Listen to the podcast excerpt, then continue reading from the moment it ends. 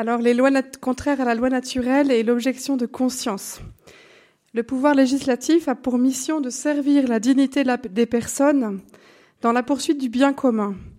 Et l'Église rappelle que ce n'est pas le droit qui décide ce qui est juste, ou alors que ce n'est pas la volonté du législateur qui fait la loi, mais c'est le droit naturel, qui ne fonctionne pas comme un catalogue, donc en réponse à une question qu'on a entendue tout à l'heure, mais plutôt comme une source d'inspiration constante. Alors que dit la doctrine sociale de l'Église au sujet de ces lois contraires au droit naturel? Et comment nos législations civiles tiennent-elles compte des droits naturels à l'objection de conscience et à la résistance? Alors d'abord le législateur et les lois contraires à la loi naturelle. Édicter des lois contraires à la loi naturelle, c'est pour le législateur s'arroger la prérogative d'être à lui-même le critère ultime du juste. Alors la théologie, morale se souvient du discernement de saint Augustin et de saint Thomas d'Aquin. Donc vous pouvez trouver cela dans, euh, à beaucoup d'endroits, voilà. en particulier dans le compendium de la doctrine sociale de l'Église.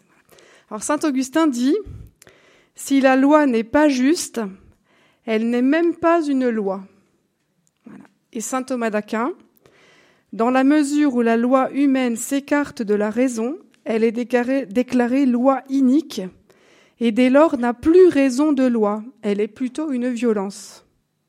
Et il dit un peu plus loin, ce n'est plus alors une loi, mais une corruption de la loi. Alors moi j'aime bien, comme Père Bernard, euh, prendre le sens des mots. Alors que veut dire cet adjectif euh, inique une loi inique. Alors ça vient du latin iniquitas iniquitatis, c'est-à-dire gravement contraire à l'équité, d'une injustice excessive, et euh, ça correspond en grec au terme anomia, qui désigne une désintégration des normes, une violation de la loi, en clair un acte extrêmement immoral. Voyez, donc, euh, et pour nous chrétiens, ce terme nous est familier inique, on l'a entendu tout à l'heure.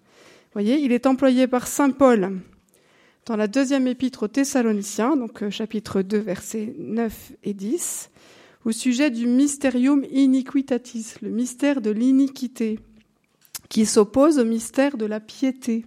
voyez? Alors, pour faire court, pour résumer, le mystère de la piété, c'est Jésus lui-même et sa grâce en nous. voyez? Et le mystère de l'iniquité, le mystère de celui qui désintègre tout, hein, c'est celui qui se met en travers de l'œuvre du Christ à travers ceux qui n'accueillent pas l'amour de la vérité. Et nous savons qui il est. Voyez, on sait qui il est. Alors maintenant, l'objection de conscience. On va d'abord la voir euh, en tant que devoir et ensuite en tant que droit.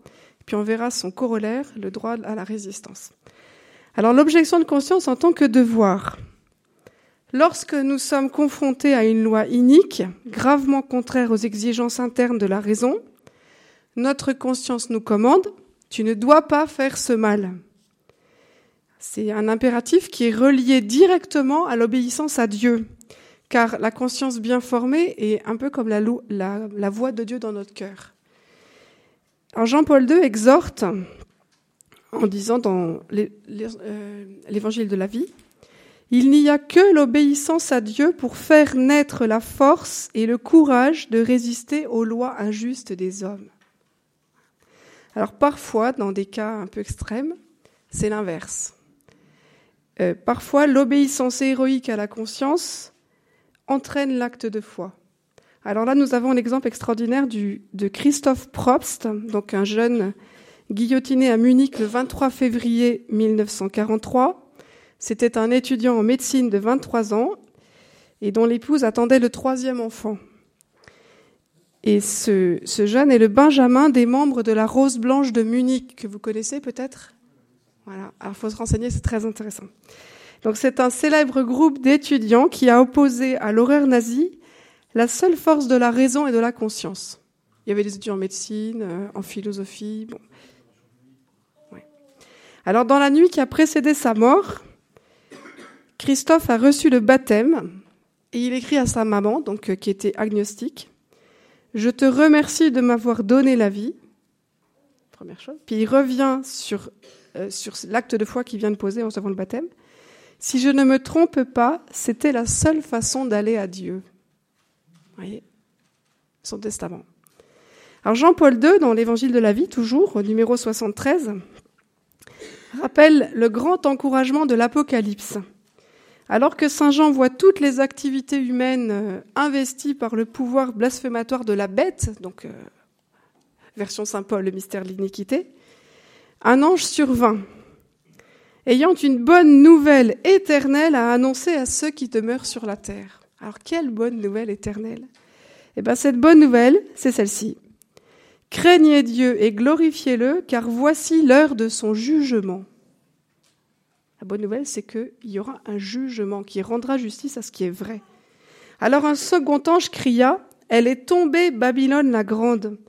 Voilà qui fonde la constance des saints, ceux qui gardent les commandements de Dieu et la foi en Jésus.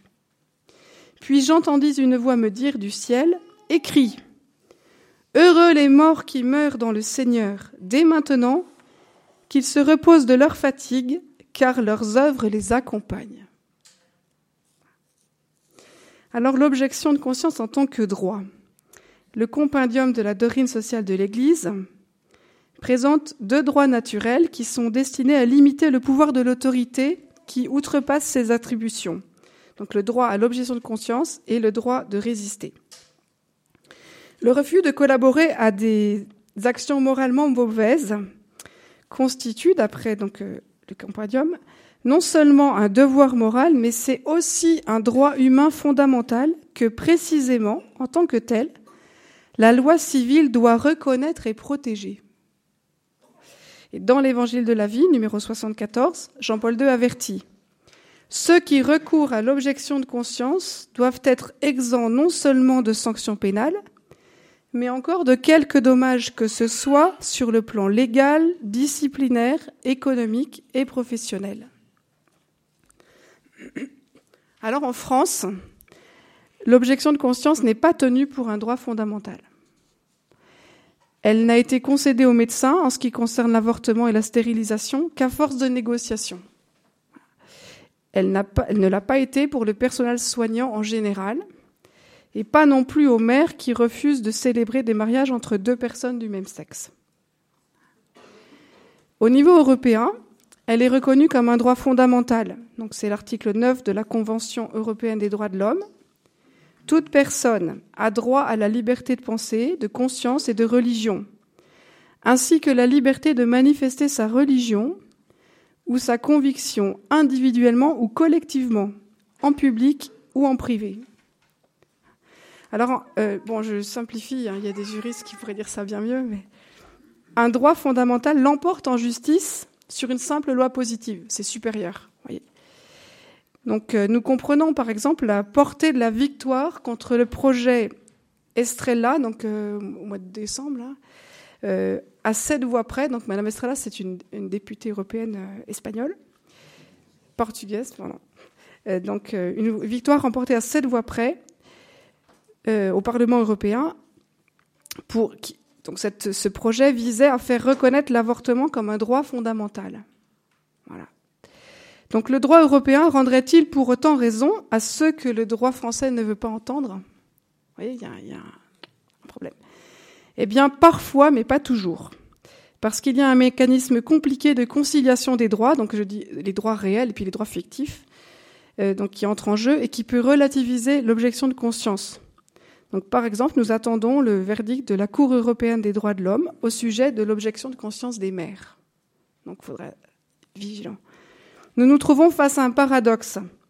Alors que le droit fondamental à l'objection de conscience devrait être reconnu et protégé, en fait, il est plus efficace en France de négocier des clauses de conscience pour chaque profession particulièrement exposée. Parce qu'on est sûr Mais pouvons-nous renoncer à promouvoir ce droit humain fondamental qui est l'objection de conscience? Ce serait renoncer à avoir une conscience. Voyez.